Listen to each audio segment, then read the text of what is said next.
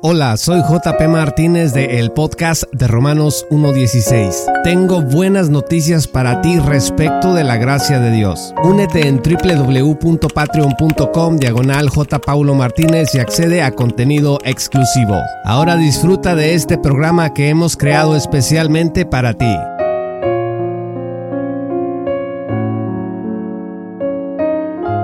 El canal Predicando la Palabra en Español, que tiene más de 25 mil suscriptores en YouTube, publicó un video que se llama La mayoría de la gente irá al infierno por esta razón. En este video, el administrador de esta página puso un clip de Juan Manuel Vaz e hizo algunos comentarios y quiero que escuchemos este clip porque a su vez yo quiero hacer algunas anotaciones que me parece que son muy importantes para entender bien este tema de la salvación y de la gracia de Dios. En este clip primero va a hablar Juan Manuel Vaz y después va a hablar el administrador de la página Predicando la Palabra en Español, así se llama el canal, así que vamos a escuchar con atención. Jesús no acepta estar en el segundo puesto de la lista de prioridades. O está arriba o no está. O soy o no soy. Por eso dice, antes de seguirme, si no estás dispuesto a ponerme en el primer lugar, no empieces. Hermano, ¿Pedro dio su vida por Jesús? ¿Los apóstoles murieron por Jesús? Pues me parece que ellos pusieron a Jesús en el debido lugar.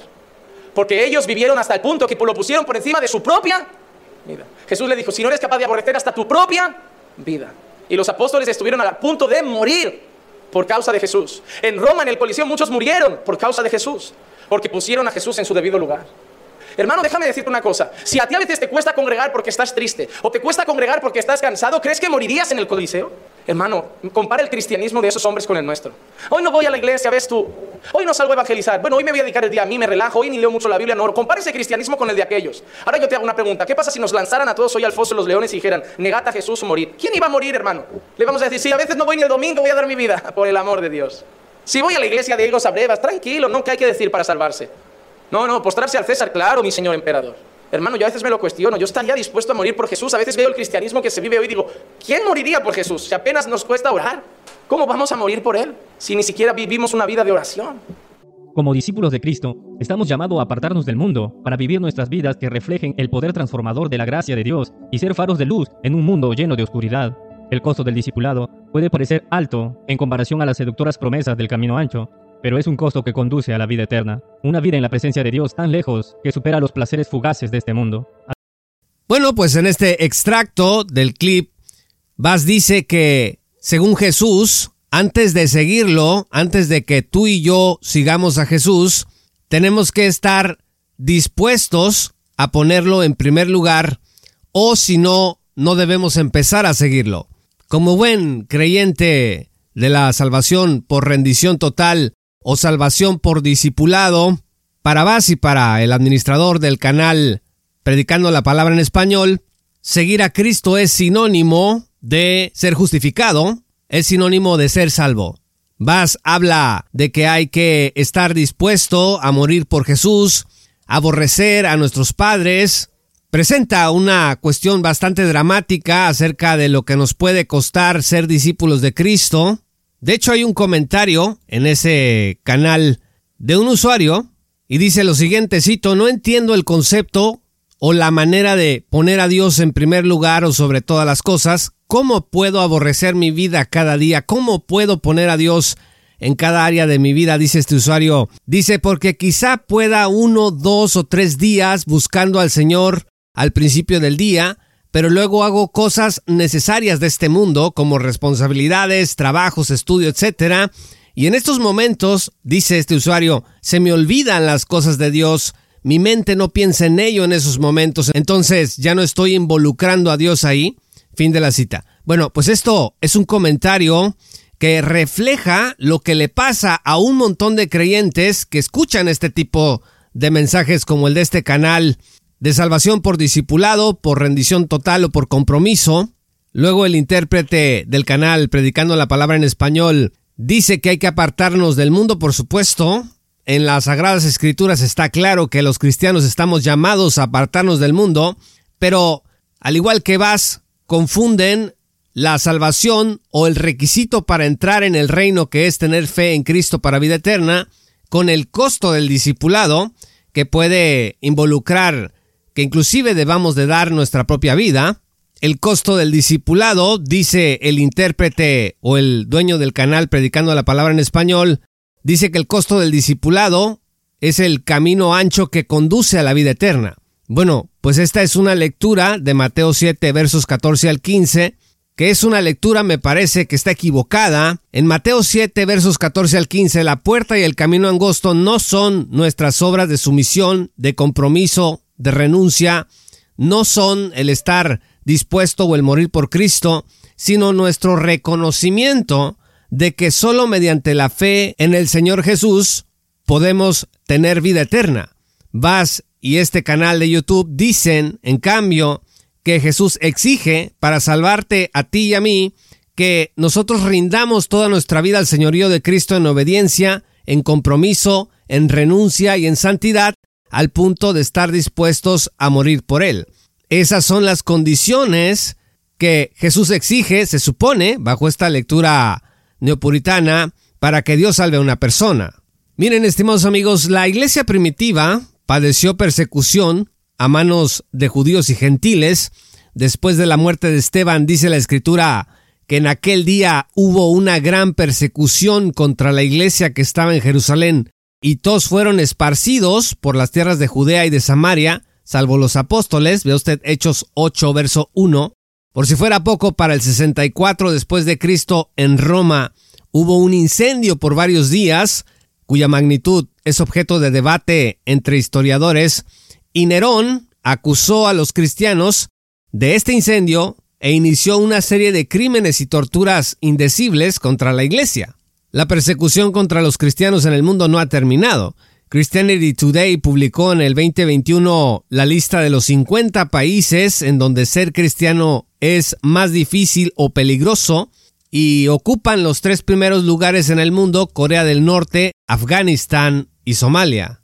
La persecución, por otro lado, tiene distintos matices, no solo es persecución cuando hay una ley debidamente promulgada que te condena por ser cristiano, sino también cuando se sufre discriminación en el trabajo por patrones que no son cristianos o que son hostiles a la fe cristiana, también cuando sufres discriminación en las escuelas, en las universidades, en negocios y en los mismos tribunales de justicia, y extrañamente también discriminación de parte de organizaciones que se dicen representar al mismo Cristo sobre la tierra.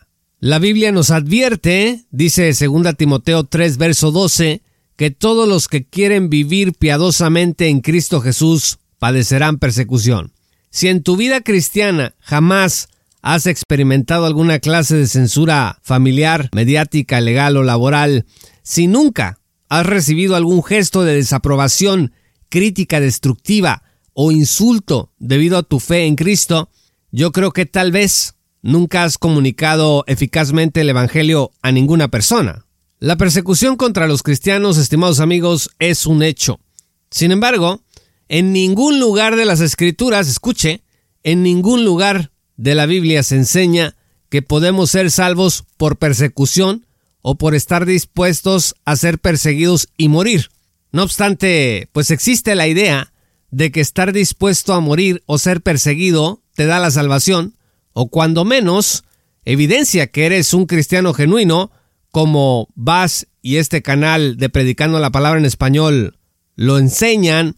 Si no estás dispuesto a todo esto, es probable que vayas al infierno. De hecho, el título del video que les compartí es La razón por la cual la mayoría de la gente irá al infierno es esta. Así se llama el video. Los que piensan de este modo confunden el requisito para nacer de nuevo, que es la fe sola en Cristo, con el costo del discipulado. Convierten nuestras obras de sumisión y obediencia, de compromiso, de renuncia, en una condición para nuestra justificación en el requisito para que podamos entrar al reino.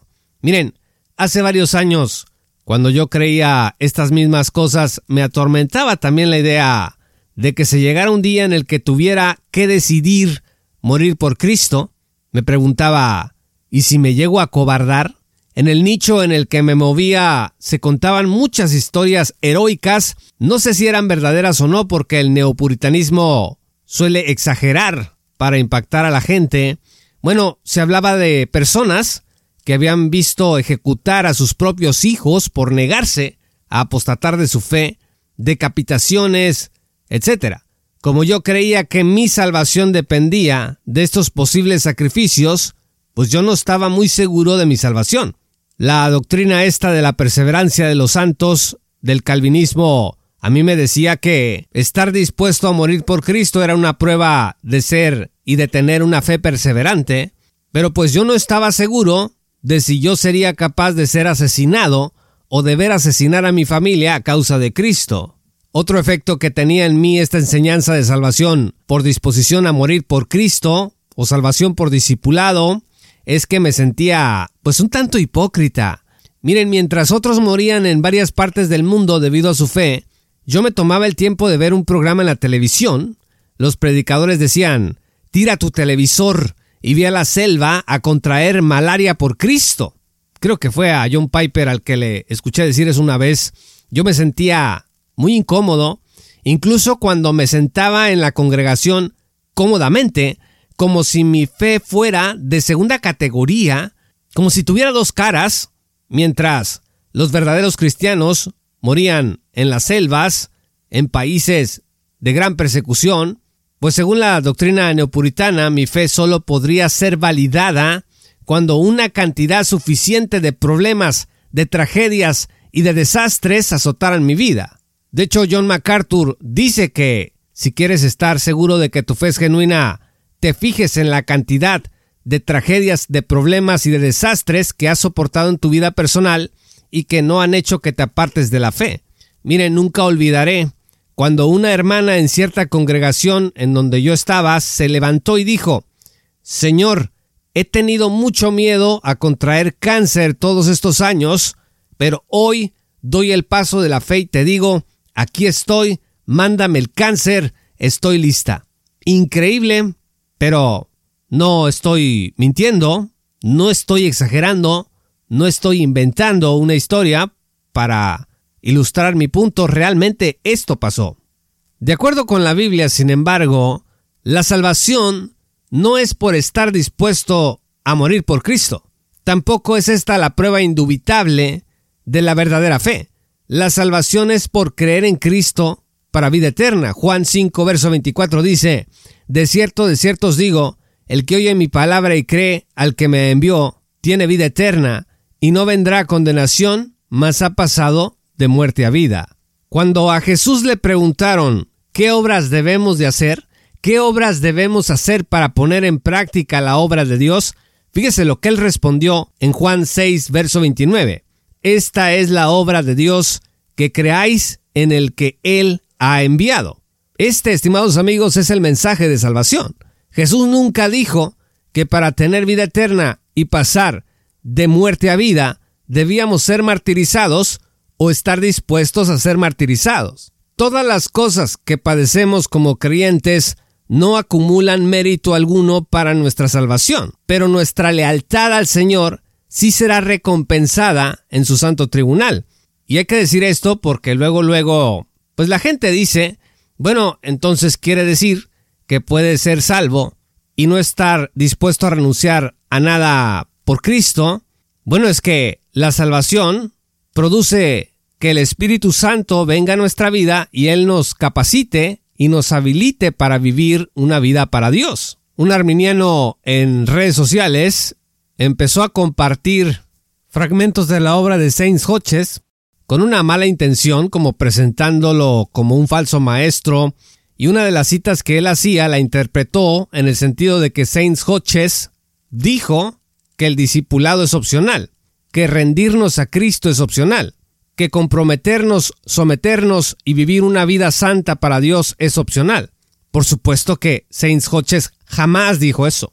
Lo que él escribió es que la sumisión, el compromiso y la obediencia, nuestras buenas obras, de ninguna manera son una condición necesaria para que Dios regenere a una persona, porque la regeneración solamente procede de nuestra fe en Cristo para vida eterna.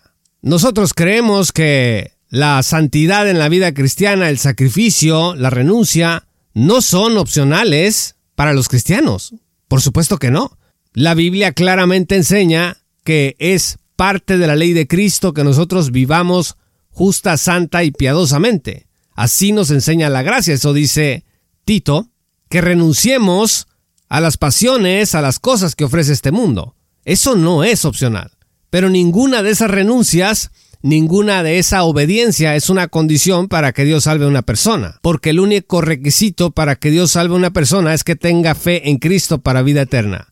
Entonces, el asunto de las buenas obras en la vida cristiana está vinculado con nuestra madurez. Santiago 2 dice que las buenas obras perfeccionan nuestra fe y también tiene que ver con las recompensas eternas. Por ejemplo, los mártires de la tribulación van a recibir como recompensa un lugar especial en el reino venidero. Apocalipsis 20, verso 4 dice, y vi tronos y se sentaron sobre ellos los que recibieron facultad de juzgar y vi las almas de los decapitados por causa del testimonio de Jesús y por la palabra de Dios. Fíjese, aquí está hablando de mártires cristianos. Dice, los que no habían adorado a la bestia ni a su imagen, y que no recibieron la marca en sus frentes ni en sus manos. O sea, estas personas, estos creyentes, dieron su vida, se resistieron a apostatar, pero eso no fue lo que les ganó a ellos la salvación eterna. Eso hará, porque es un evento futuro, eso hará que vivan y reinen con Cristo por mil años. También estas recompensas por la fidelidad de Cristo serán evidentes en el juicio a las naciones. Dice Mateo 25 versos 31 al 40, cuando el Hijo del Hombre venga en su gloria y todos los santos ángeles con él, entonces se sentarán en su trono de gloria y serán reunidas delante de él todas las naciones y apartará los unos de los otros como aparta el pastor las ovejas de los cabritos, y pondrá las ovejas a su derecha y los cabritos a su izquierda. Entonces el rey dirá a los de su derecha, venid benditos de mi Padre, heredad el reino preparado para vosotros desde la fundación del mundo. Esta es una recompensa. Dice, porque tuve hambre y me diste de comer, tuve sed y me diste de beber, fui forastero y me recogiste, Estuve desnudo y me cubriste, enfermo y me visitaste en la cárcel y viniste a mí. Entonces los justos le responderán diciendo, Señor, ¿cuándo te vimos hambriento y te sustentamos, o sediento y te dimos de beber, o cuando te vimos forastero y te recogimos, o desnudo y te cubrimos, o cuando te vimos enfermo o en la cárcel y vinimos a ti? Y respondiendo el rey les dirá, de cierto os digo que en cuanto lo hicisteis a uno de estos mis hermanos más pequeños, a mí lo hicisteis. Hay que notar, estimados amigos, que antes del veredicto, el Señor aparta a las ovejas de los cabritos. No se convierten en ovejas por sus obras, simplemente son reconocidas estas ovejas como tales antes de que se haga escrutinio de cómo se portaron. Los mártires de la tribulación heredan el reino como una recompensa, pero entran al reino por la pura gracia de Dios mediante la fe. Oremos por la iglesia perseguida alrededor del mundo. Oremos para que Dios nos dé la fuerza también a nosotros cuando enfrentemos oposición. Pero no perdamos de vista jamás esta verdad bíblica inmutable. La salvación no es por estar dispuesto a morir por Cristo, no es por renuncia, por compromiso o por rendición y obras de justicia que le quiera usted añadir. La salvación es solo por la fe en Cristo, no por obras. Muchas gracias estimados amigos y patrocinadores por escuchar este programa. Yo soy JP Martínez de el podcast de Romanos 1.16. Únete a nuestra gran comunidad en www.patreon.com diagonal J. Paulo Martínez y accede a contenido exclusivo. Gracias. Soy JP Martínez. Te esperamos en nuestra gran comunidad.